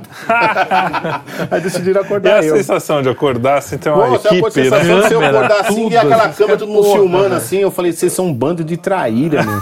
O assédio dessas, porque o, o, domingo da televisão naquela época era um negócio era um, meio, é, meio bizarro, assim, né? Pra, sim, sensacionalista. Pô, guerra, não, e guerra de audiência, né? Então, e o Raça Negra na época era, cara, era a, a, a emissora que né? levasse eu imagino como é que devia ser Vocês disputa, tiveram muito assédio? É, era demais. Uma vez no Uber, eu tava na Paulista, e aí chamou, né, tal tudo, fui buscar. Quando eu cheguei lá, era o Danilo Gentili. Era o Danilo Gentili. Aí eu falei, poxa, porque a gente tinha um, nós tínhamos um grupo de Ubers para ver quem pegava o mais famoso para bater uma foto e mandar. Mas aí ele entrou, e você ganhava sempre, você era né? Uber, só mandava selfie. Aí o engraçado, que eu não sabia se ele tava brigando com a mulher dele ou não. Sei que entrou, tava um climão, entendeu? Aí eu falei, eu vou pedir foto nesse climão aqui. Ele vai falar, ah, merda, pô, já vou pagar esse Uber aqui, você quer o quê? Aí eu entrei, ele entrou e tudo bem, eu não acabei, foi, quase foi, eu falei, não, não vou não. Aí cheguei lá, porque eles estavam discutindo para ver onde ia comer, que sei lá o quê. Aí eu acabei não falando nada. Aí depois nós fomos fazer o pro último, pro, a última vez que nós fomos no programa dele, eles queriam me entrevistar, além do Raça Negra. Ele falou, Fernando, a gente pode fazer, perguntar, falar sobre o... Tava todo mundo na sala assim, sabe, que tava o um empresário, o Luiz também, e ele veio falar, eu posso entrevistar você também, falar sobre a sua experiência no Uber? Aí quando eu olhei pra cara do empresário, o empresário fez assim, Luiz também, eu falei, não, não, não. Se você quiser fazer uma matéria de mim de Uber, você me chama, uma outra ocasião eu venho. Hoje eu vim aqui para falar de raça negra. Entendi. Hoje é só raça negra. Inclusive, você Aí não eu me falei, deu oportunidade. Falei, eu falei, inclusive, inclusive, eu, como Uber, eu peguei o seu patrão. Lá na Avenida Paulista, uma vez estava indo, que ele estava indo comer um, um japonês lá, estava indo lá, só que ele entrou com a mulher dele lá, não sei se eles estavam discutindo o que, que é, porque a gente nunca sabe. Eu deixei para lá. Hum. Aliás, isso deve ser muito. É, é, que nem elevador, né? Você pega a conversa no meio e não pega o final. É. Deve, é. Não teve uma, uma coisa de curiosidade assim? Não, não teve. Eu, tipo, eu sei que eu sei que eles estavam assessorista. Eu sei que eles estavam tava tenso Não, não eles, eu ah, digo tá. em geral assim, ah, teve... em geral. história do quê? É, de você pegar uma história pela metade e não saber o que aconteceu, os, é que nem você falou, os caras brigando. Ah, é, não. não. sabe como não, vai acabar. Não teve. Tá é, não sei. Mas o, e, e com Raça Negra, cara, qual foi o, o lugar mais maluco assim que você falou, puta, esse show é, teve alguma história assim? Teve, muito, eu muito sempre doida? costumo dizer de uma história que nós tivemos em Angola. Caramba, Caramba vocês foram tocar no mundo inteiro, é verdade. Em Angola, não, em Angola foi em 1996, estava em plena guerra civil lá. Caralho. Estava em plena guerra civil, tava brabo, lá tava brabo o negócio, tava feio lá. E... Para quem tomou, tocou nas comunidades também não é, tá... faz muita diferença. Mas lá era diferente. Por que, que eu vou. Não, depois, claro, de, é. depois, depois vocês vão entender. Se um cara toma um tiro numa comunidade, os caras correm com ele pro hospital para tentar salvar sim, alguma sim. coisa assim. A guerra. Lá, é. tal. Aí nós chegamos em Angola, nós fomos fazer três shows num teatro. E aí, quando nós estávamos lá, o pessoal falou: pô, vocês não podem fazer um show. A gente, nós pagamos, vocês também aqui pagamos o valor que vocês quiserem, no estádio da Cidadela. É um estádio para 80 mil pessoas. Por quê? Porque o teatro era teatro para 500, 600 pessoas. Mas tinha mais de um milhão na rua querendo ver. Uhum. Sabendo que o Raça Negra estava lá e cobrando para ter, quer ver Raça Negra, quer ver Raça Negra, o pessoal decidiu fazer. Vamos fazer lá no teatro, vamos, vamos fazer lá. Aí fomos lá, fiz, fizemos, juntaram duas carretas, porque não tinha palco, colocaram um som lá e fizemos um show para tipo 80 mil pessoas no. Imagine só quatro seguranças, quatro. Quatro seguranças para segurar 80 mil pessoas. Civil. E tinha uma, uma, uma cordinha assim só para o povo não podia passar. Imagina se vem o pessoal do outro time. seguranças, ele era, era, eram uns negão. Os caras não gostam da música. Eram uns negão, eram uns negão, tipo dois metros de altura, com umas armas lá que eu nunca tinha visto na face da terra. Angolano E é alto. é engraçado que eles, eles sim, tinha essa, tinha essa linha aqui. Se eles colocassem o pé assim, o segurança estava lá com o negócio aqui, ele já fazia assim, ó. Quando ele fazia só assim, o povo, sabe, saía empurrando para trás com, com medo, medo, do povo. Tinha medo, tinha medo. Aí tudo bem, fizemos o tá show. O, por, por, exemplo, nesse show, o Luiz desceu. Ele foi recomendado para ele não desce no público, não desce. Ele desceu. Quando nós chegamos no Brasil, ele tá, tinha pego febre amarela. Putz, Tinha pego febre amarela. Aí tudo bem, continuamos. Fizemos show. Aí daqui a pouco é, os, os, os, responsáveis falaram assim: ó, eu queria pedir mais uma coisa para vocês. Ó, vocês estão vendo aqui tem 80 mil pessoas aqui. Só que lá fora tem mais de um milhão de pessoas que não conseguiram entrar no estádio. A gente queria ver com vocês se vocês têm como ir embora num caminhão aberto para pelo menos o povo ver vocês. Ah, deixa eu contar uma história. Antes, antes de contar essa parte triste, que eu vou com essa parte é um pouco triste. Nesse show do estádio, foi o dia que nós mais cantamos uma música na vida. Não foi nem tarde demais nem nada. Quer dizer, tarde demais, não. A tarde demais já tinha, mas para eles, né, porque a tarde demais e a maravilha foi uhum. gravado no mesmo CD. Uhum. Nós cantávamos uma música e o povo, quando terminava essa música, o povo começava a cantar Maravilha, que era Maravilha, nossas vidas, você e eu, que bom amar. E o povo começava a cantar essa música, a gente embalava e saía cantando. Terminava uma música, o pessoal começava a cantar. Então, e toda vez que começava a cantar essa música. Foi, foi um show que nós mais repetimos uma música. Aí, beleza, fomos lá, subimos no caminhão, estamos indo embora. E o povo tentando pegar, e o povo vendo, assim, assim, tentando resvalar, pelo menos pegar na mão, sabe essa loucura de fã? Beatles, Aí teve assim. um cara, é. teve um cara que ele conseguiu furar o bloqueio das pessoas e, e pendurou no caminhão. Só que nessa que ele pendurou no caminhão, um cara veio e puxou ele. Nessa que puxou ele, o caminhão passou por cima dele. Ah, a roda de trás do caminhão passou por cima dele.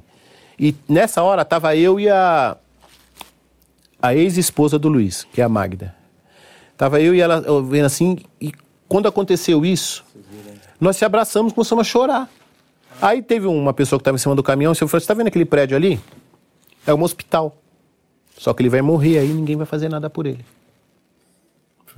que atuação, né? Terrível. Puta, é, essa. Nesse show, nós. É, é, o pessoal do. pessoal da. Da ONU, da ONU, não, não sei se era a ONU. É um, os brasileiros estavam lá, uns pessoal do exército, convidou nós para ir, ir no almoço, para ir no quartel. Só que tinha que ser no quartel, que era tipo a 20 quilômetros fora da cidade. Uhum fora da cidade. Aí eles fizeram um churrasco, tal, tudo lá. E ele falou que o pessoal direto vão lá na porta lá pedir comida porque tava morrendo de fome. Ah, imagina. Um cara, teve um cara que chegou na porta do hotel, ele, fala, ele levou uma pedra desse tamanho. Ele falou que era um diamante, porque sabe que lá é um, uhum. diamante, essas coisas é muito forte lá. Ele queria vender para mim, o cara falou: não compra. Se comprar, você não entra no Brasil com isso, não, nem ferrando. Que doideira. É, não é. E, bom, tirando Angola, vocês tocaram em mais países da África. Da Porque África, Angola fala português, é, né? É, é, na países da África nós só tocamos em Angola e Cabo Verde, que são dois países que falam a língua portuguesa. Sim. Uhum. E fora do Brasil? Fora do Brasil, fora vamos começar por Argentina, Uruguai, Paraguai e Bolívia.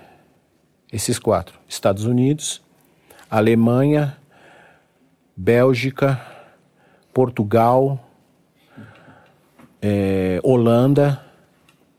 Acho que parou por aí. Agora, convites nós tivemos para tocar em tudo quanto é lugar. Principalmente nos países asiáticos, são loucos para levar nós para lá. É só que o Luiz tem morre de medo de avião. Caramba. Já para você passar 24 horas dentro de um, dentro de um voo. Ele é uma pessoa sensata, né? Sensato. É, meu pai não gosta. Inteligente. Ele é meu pai, né? Não sei se você sabe. Já não, sabe. o Japão, o japonês gosta muito também, né? Sim, samba, sim. Japão raça gosta. negra. Ah, os caras sempre têm raça bandas, negra. né? De, de... Tem, tem banda de Tem, samba. tem Tem de- banda é. tocando raça negra, inclusive. Tem, eu exato, vi tem, esses dias. sim. É, quando eles fizeram 100, 100 mil K, eles comemoraram com a música do Raça Negra, numa escada. Foi essa que você viu? Acho que foi, Acho que é foi, isso né? mesmo, Eles comemoraram 100 mil K com a música do Raça Negra. Olha só. É, então, os países asi- asiáticos s- sempre Sempre fizeram Raça Negra lá e sempre foi recusado. Acabou não rolando. É, infelizmente. coisa, né? Era um, Por um medo lugar que eu tinha avião. vontade de copiar. É, de avião. vamos dizer medo de avião. O problema é o tempo que se passa também dentro de um avião. Não é fácil, não. Pô, me leva, eu imito, cara. Você que também tem medo.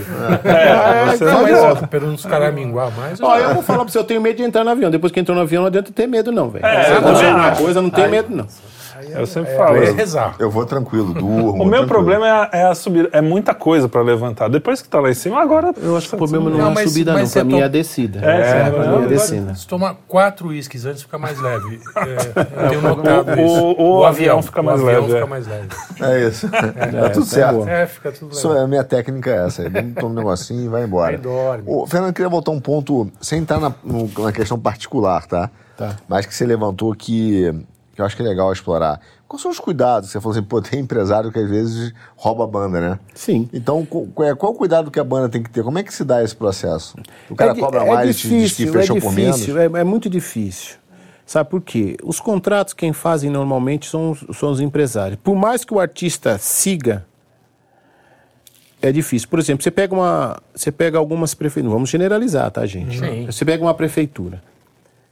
Muitos anos atrás era um era normal o cara que vende um show, uma, que tá comprando um show para uma prefeitura e fala assim: quanto que é o show de vocês? 100 mil, vamos lá, 100 mil. Tá, mas eu quero que você faça uma nota para mim de 500 mil. Eu pago o imposto para você. Deve ser bem comum. Ah, até hoje tem, né? Sabe? Não, você não pode. A gente não pode generalizar, mas infelizmente ainda tem. Sim, sim. Ainda tem. E aí ele fala que era pro cara e na verdade eles ficaram no bolso do empresário. Não, aí, é, aí o, o empresário malandro fala, então tá bom. Só que eu quero parceria nisso com você. Claro. Como você vai, como você vai saber que o cara tá dando uma parceria? Você acha que o cara não vai querer fazer Vocês um show? têm que o tá preço de pedindo? vocês, vão receber e tá tudo certo. É, mas e o imposto? O problema é esse. Hoje, hoje estão batendo muito imposto de renda com as bandas. Hoje tá, tá um negócio, tá um negócio tá, tá, fe- tá, tá o ciclo tá meio fechado pros caras. Olha aí, você vê como é que era o processo, né? Sim, não. Sem contar que também se você colocar que uma vez eu e o baterista, o Fininho, nós pegamos uma nota, um show nosso era 1990, o- você, você vê, ó, Raça Negra, em, mil- nos anos 90, foi, foi colocado na... Qual foi a revista? Não sei se foi na Showbiz, não foi, foi uma revista outra, mas uma revista que era top, como o artista mais bem pago do Brasil. Olha só. Mas É, até mais que a Xuxa.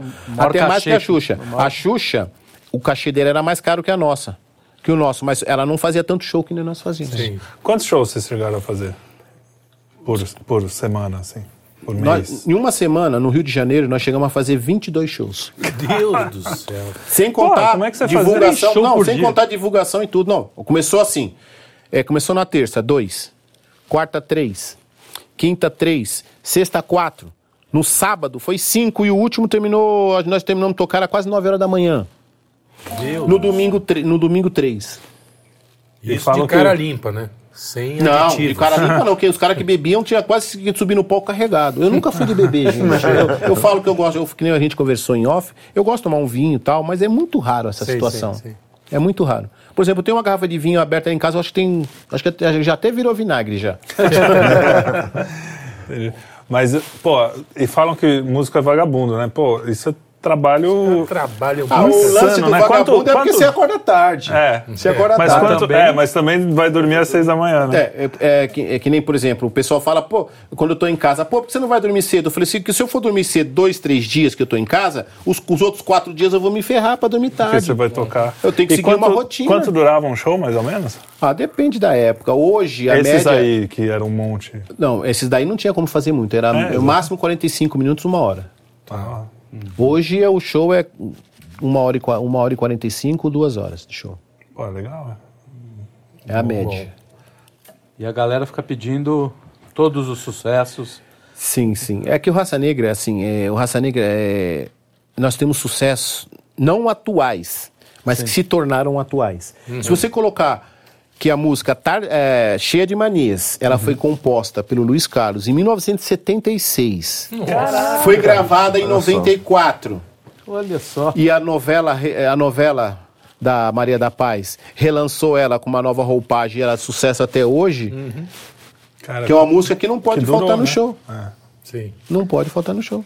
E vocês são aquele tipo de banda, né, que é, que é raro e que é uma coisa legal pra caramba, que assim, marca a geração, né?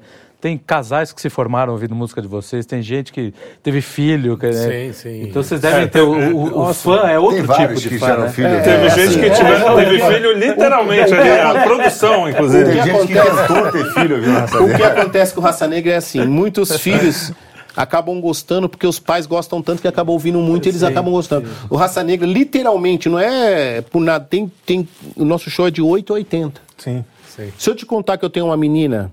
Eu não, é um, um, um, cara, o Lucas Tati, que é o nome dele, conheço pela internet. Ele tem uma, uma filha de 3 anos, chamada Larissa. Larissa três anos. Ela, ele, ela me manda vídeo quase todo dia dizendo tio, ou cantando alguma música pra mim, ou te dizendo tio que me ama.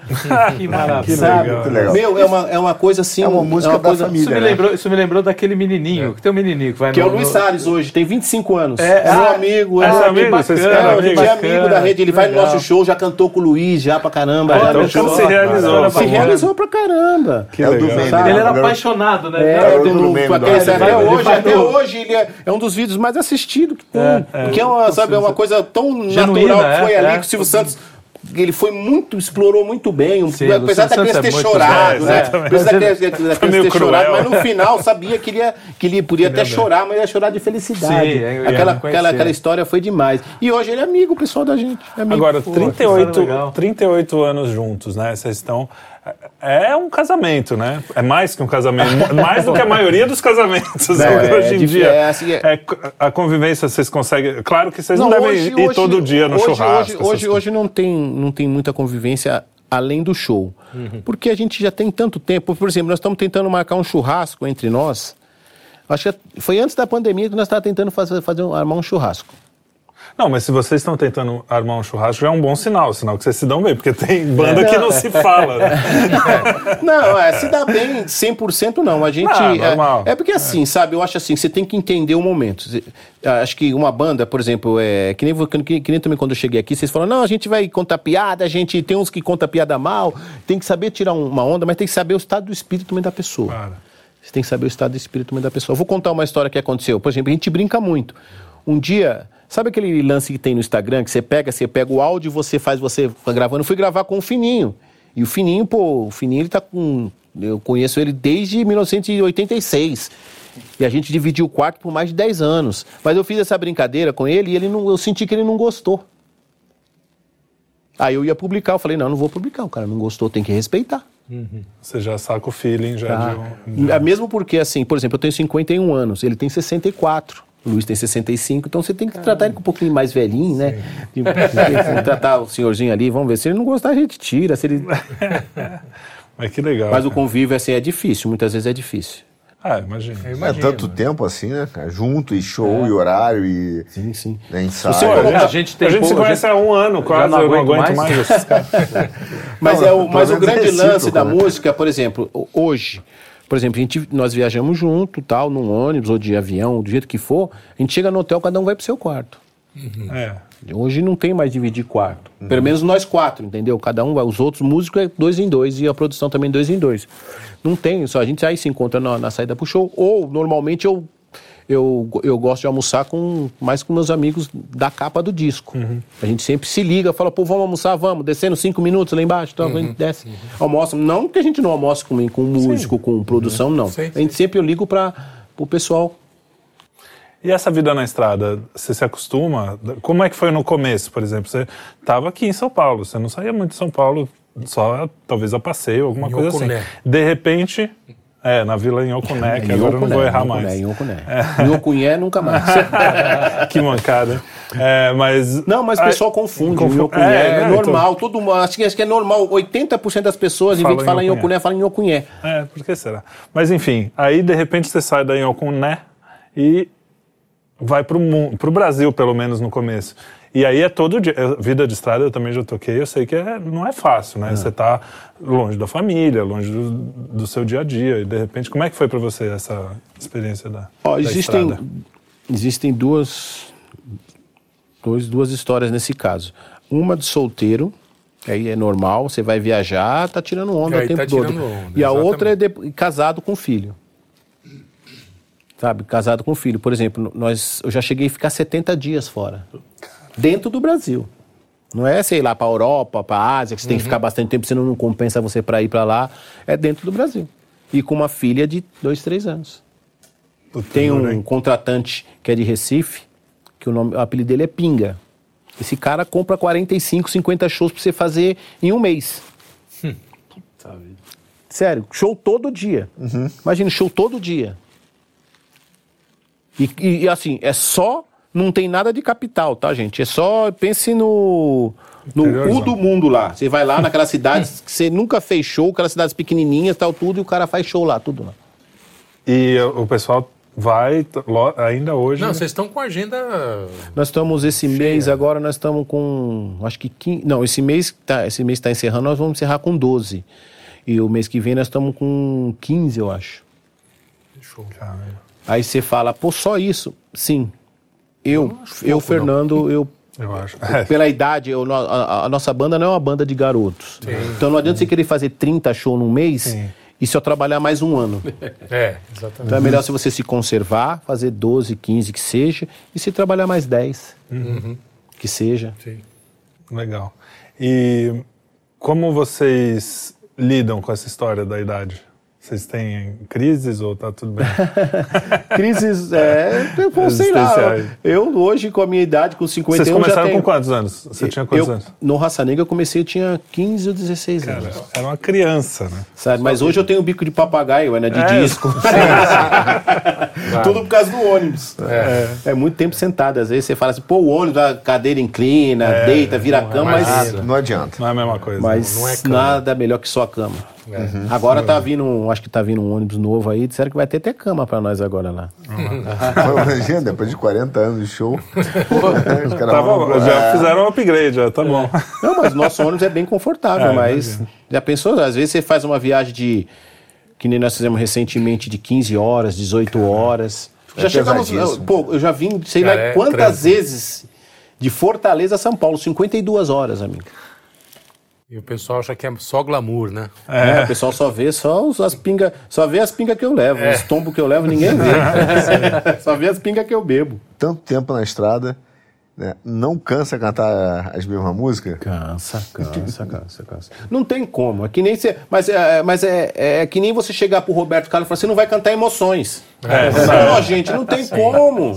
Não. não. tem como. Você mas acha que todos os artistas, o artista quando sobe no, no, lá, ele não quer cantar aquela música que ele tá ouvindo no fone dele na viagem? Ele quer cantar. mas o público não quer, o público quer ouvir. Mas músicas. a hora que canta, bate uma emoçãozinha, assim. Depende não, do público. Quer dizer, não né? fica. Porque o, o, Roberto, por exemplo, eu vi um show dele há, sei lá, há uns 3, 4 anos. E, entre outras músicas, ele cantou... Detalhes. Detalhes. É. Emoções. E...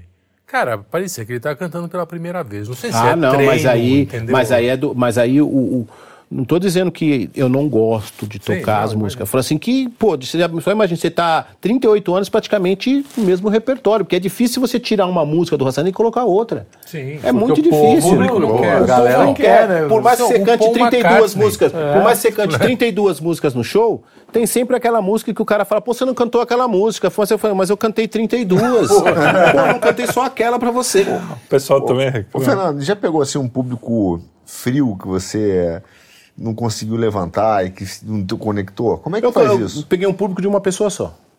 Sério? Sério, o cara comprou o show, o cara rico lá do, do, do, do interior lá do, do Rico Ceará. solitário. O cara comprou, sério mesmo, o cara comprou e não vendeu o ingresso. Pagou tudo do jeito que nós pedimos. Quando ele foi ver, ele colocou uma cadeira lá. Aí o pessoal, mas cadê o público? Não, não tem público. Eu comprei, Vão o show, eu comprei mim. o show pra mim assistir. É o CD. é. Em vez de colocar o CD, É, queria- nós cantamos o show pra ele. Rico, né? Falei, não tá pago? Pensa que eu sou uma, uma plateia aqui, eu quero que eu comprei porque eu quero. Que loucura. não foi estranho, não? Foi Estranho estranho. pra caramba. É, Mas nós já pegamos público frio que nem se queria que. Já pegamos, aí depende muito. Depende muito. Por exemplo, o Luiz, ele é um intérprete das músicas dele, sabe? Ele sempre fala isso.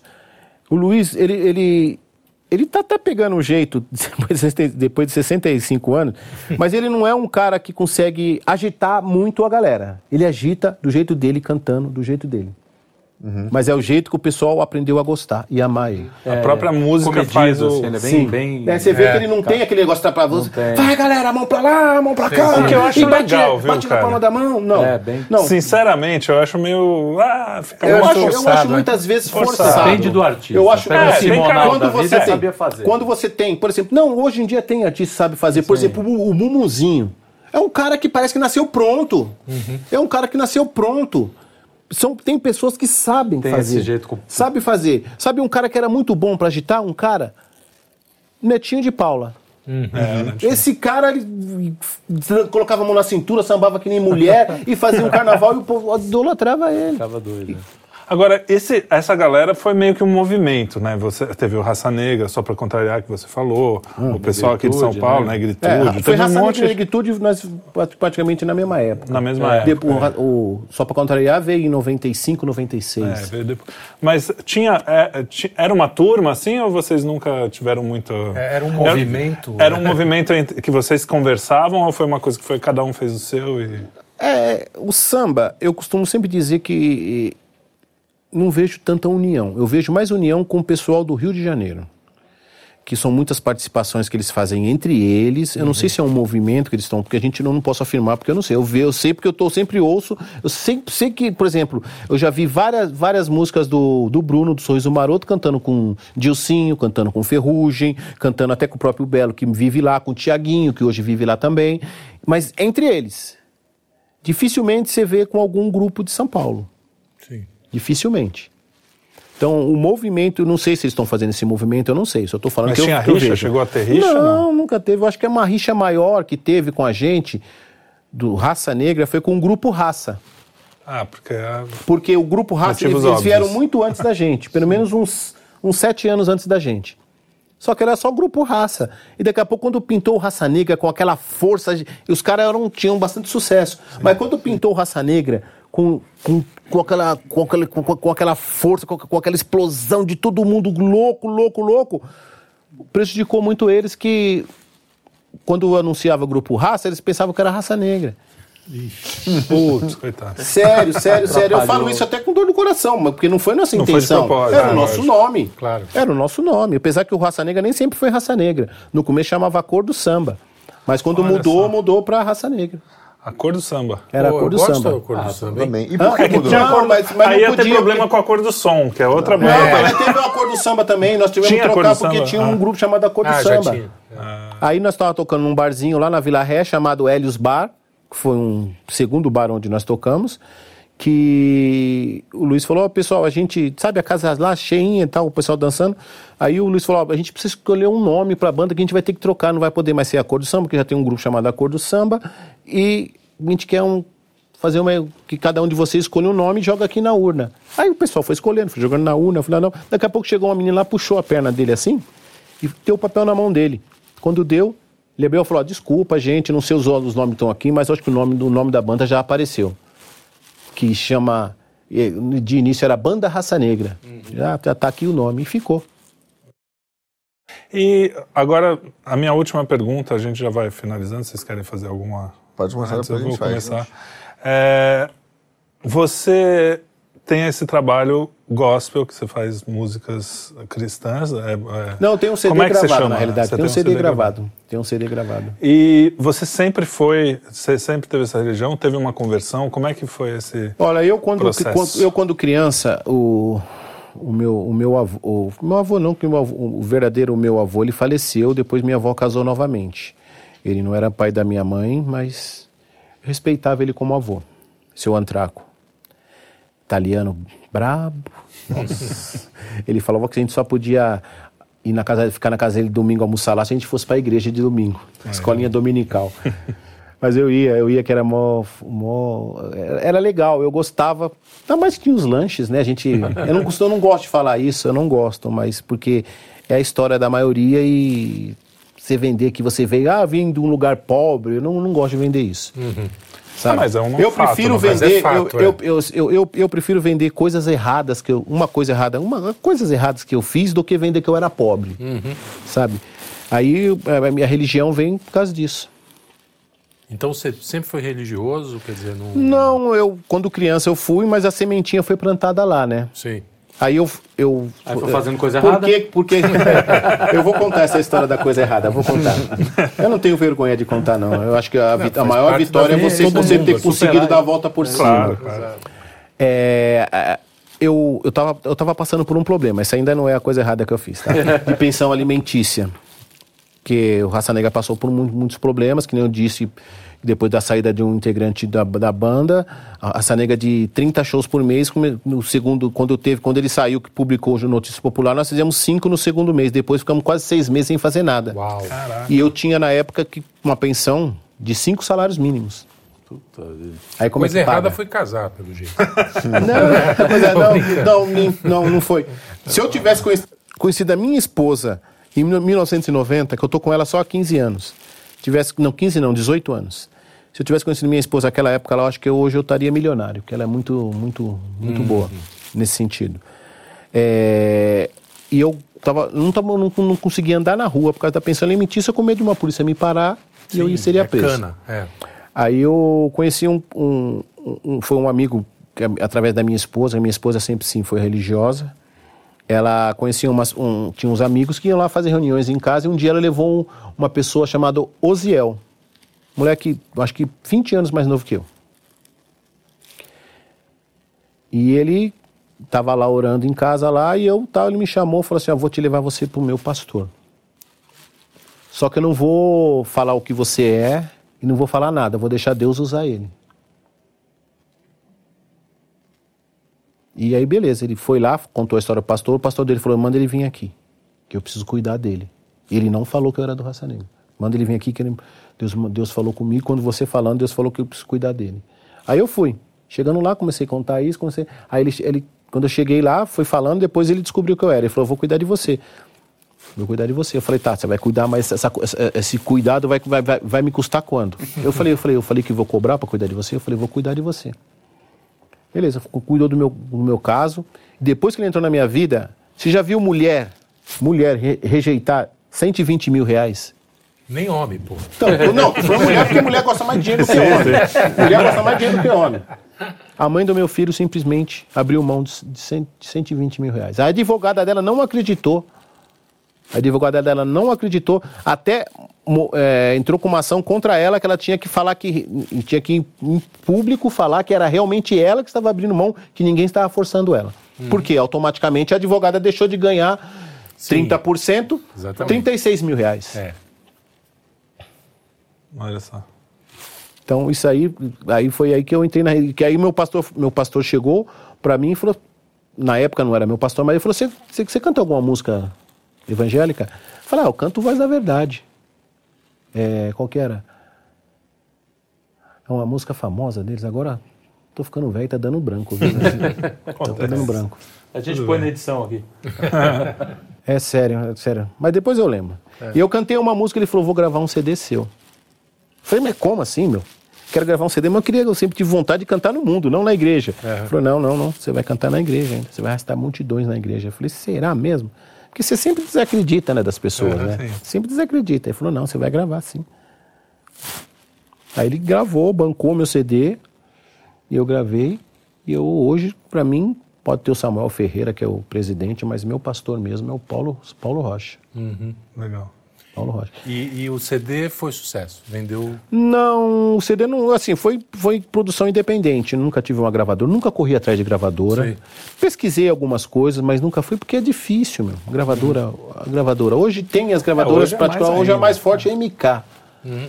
MK, que grava muitos cantores famosos, mas é difícil você chegar lá. Difícil, difícil. Aí eu tô, tenho planos de gravar um segundo. Nunca sei o dia de amanhã, que a gente nunca sabe o dia de amanhã, só cabe Sim. a Deus da minha vida. Mas isso, como você falou, o pessoal é família, não teve problemas assim na carreira, essas coisas, porque às vezes os cara, o cara muda, é, como é que a gente fala, sai do armário, né? Tipo, fala assim, não, agora eu sou cristão e vou, vou, ah, vou viver essa vida e às vezes dá uns problemas. Eu acho, você não teve. Eu acho que sim, assim, você tem, você tem que saber diferenciar uma coisa. Eu quando eu me batizei na igreja, eu sabia muito bem o que eu queria. Eu não podia me batizar na igreja e continuar, por exemplo, saindo com mulher, fazendo coisa errada, não. Uhum. Isso eu me privei total. Eu tenho minha uhum. consciência limpa perante isso. Tenho consciência limpa. Até um dia, logo, logo quando eu me batizei, chegou uma menina num show. Eu desci, tipo assim, a recepção do, do hotel. Cheguei, cumprimentei, oi, tudo bem, tudo bem, tal. Dei maior atenção para ele, depois voltei para falar com o meu amigo que estava do lado aqui. Aí nós fomos pro show. Quando chegou lá no show, é, teve um momento lá que eu não tocava, eu saí e fui no camarim. Aí teve um fotógrafo, o Bramer, na época, ele falou, Fernando, sabe aquela menina lá, assim, assim, assado? Ela quer ficar com você. Eu falei, quer ficar comigo? Por quê? Não, porque ela falou que quer ficar com você, que eu vou ficar com a amiga dela, e ela falou, só fica, só fica, só se for com você. Eu falei, então ela não vai ficar com ninguém. não vai ficar com ninguém. Mas é uma escolha que eu escolhi para mim, entendeu? Claro. Mas, por exemplo. E é aquela eu... coisa da tentação mesmo. Parece é, que não, é o demônio falando. Bate, né? A tentação bate, imagine. Quanto mais você fica ima... certinho, mais. É, imagine você tá ali, você tá ali no palco, você tem a visão é a de todo estrela, mundo, né? sabe? É. Você sabe, pô, você sabe, você sabe como funciona, sabe? As coisas ali são fáceis e você colocar na cabeça, não, não quero mais isso para minha vida. Uhum. Porque você quer algo Mas, maior, por né? exemplo, né? mas tem outras coisas que nem eu falei pro meu pastor. Falei, pastor, você quer mesmo que eu vá para sua igreja? Eu vou continuar sendo eu, não vou querer, não vou querer ser uma outra pessoa diferente, sabe assim, não. Falou, não. Ele falou para mim uma coisa que eu guardo até hoje. Falou, não, Deus quer você do jeito que você quer, do jeito que você é. Se você tiver que mudar, você vai mudar por você. É isso aí. Que nem, por exemplo, que eu falei, gosto de tomar uma cerveja, não vou negar. É raro, muito raro. Gosto mais de vinho. Mas algumas coisas do mundo eu deixei de lado. E sobre o. que ele deve estar curioso para saber. É, eu estava esperando. Não, a coisa errada, a coisa foi errada. que. A coisa errada foi que. Eu já estava tendo raça negra já. Eu. eu sempre fui uma criança muito. que queria ter as coisas. Sabe? Eu tenho maior orgulho do meu pai, por exemplo. Meu pai trabalhava em dois empregos, minha mãe de empregada doméstica. Mas sabe aquela criança que queria ter tênis importado? Uhum. Não vou falar as marcas tipo Lecoque aqui, senão os caras vão falar: esse cara é velho é, mesmo, né? Lecoque esportivo. Lecoque, cara. Eu queria ter é. as calças da Fiorucci, é. as calças é. da Y essas coisas todas. Ocean ter. Pacific, né? Sabe? Eu queria ter, eu queria ter. E eu não tinha condições. Eu não tinha condições. Eu, eu nunca morei dentro da favela, mas eu morava aqui, por exemplo, aqui a rua e a favela aqui. O Luiz, por exemplo, morava do outro lado da mesma, mesma coisa que eu. A favela para cá, ele atravessou a rua, ele morava nas casas de cima. E um dia eu recebi um convite de um cara pra gente sair, pra fazer alguma coisa. Tal, sair. Ele me deu uma arma. Me deu uma falecido. Já me deu uma arma. E nós fomos, fizemos nada. Eu tava dentro do ônibus. Voltando. Quando entrou um policial, e quando entrou um policial pela porta da frente, os caras tudo desceram pela porta dos fundos e eu não consegui descer. Eu não consegui descer. Aí o policial foi, me prendeu, achou a arma, me prendeu. Não, não tinha. Eu podia falar que não tinha intenção nenhuma de fazer nada no ônibus. Nada, nada, nada. Mas ele me prendeu falando que eu ia assaltar o ônibus. Uhum. Me prendeu, falou que ia assaltar o ônibus. Eu tava, eu tava na, o meu papel ali era só transportar a arma. Aí fui preso, tinha 16 anos, fui levado para FEBEM. Fiquei quatro Caraca. dias, que eu entrei na sexta, fiquei sexta, sábado, domingo, segunda, eu saí na terça. Sexta que eu digo já era depois das seis, entendeu? Uhum. Aí eu saí, o pessoal fala, pô, você não tem vergonha? Eu falo, não, não tenho vergonha. A minha maior vergonha, se fosse eu tivesse continuado. Porque ali para mim foi um divisor de águas para ver, ver o que realmente eu ia querer. Uhum. Porque até ali eu nunca tinha visto meu pai, por exemplo, chorar depois que eu saí. Uhum. Nunca tinha. Meu pai é cearense, gente. Cearense do interior. É. Não é de chorar por não qualquer coisa. Não é de chorar por nada. O dia que ele saiu foi a primeira vez que ele sentou comigo e explicou para mim da vida. Sabe, para mim ali foi um divisor de águas. E eu vi meu pai chorar, velho. Daí quando eu me ouvi, eu não falei para ele, eu falei, pai, falei para mim. Falei, pai, hoje o senhor tá chorando, mas eu tenho certeza que amanhã o senhor vai ter maior orgulho de mim ainda. Meu pai, nunca, meu pai nunca teve condições de ter uma casa. Eu dei casa para ele. Meu pai nunca é, teve então. condições de ter um sítio. Eu dei um sítio para ele. É bonito. Mas você vê como é importante bonito. a figura do pai, né? Ah, nesse, Porque nesse momento, se você sai e encontra na saída um cara, não, vamos continuar. Sabe, e porque, não tem uma figura Porque pra... os quatro é. dias que eu passei lá, para mim, eu, eu, só pensava que minha vida tinha acabado. Falou, minha vida acabou. O que, que eu vou fazer agora? Aí vem o... E olha o futuro esperei, que te esperava. Eu esperei hein? minha mãe me dar um baita de um esporro. Meu, minha mãe só falou, falou algumas coisas assim que eu tinha que tomar um, tinha, tinha que tomar um sentido da vida. E meu pai sentou comigo chorou com toda a vida dele, que ele já tinha feito. Que ele nunca, que ele nunca tinha tido as coisas que ele mais queria, mas ele. E eu, por isso que eu falo que meu pai, para mim, é um orgulho, porque meu pai sempre foi muito trabalhador. Meu pai é, trabalhou, hoje ele está aposentado, mas meu, meu pai trabalhou até os 70 anos. Ele tem 78 hoje. Caraca, sempre na feira? Não.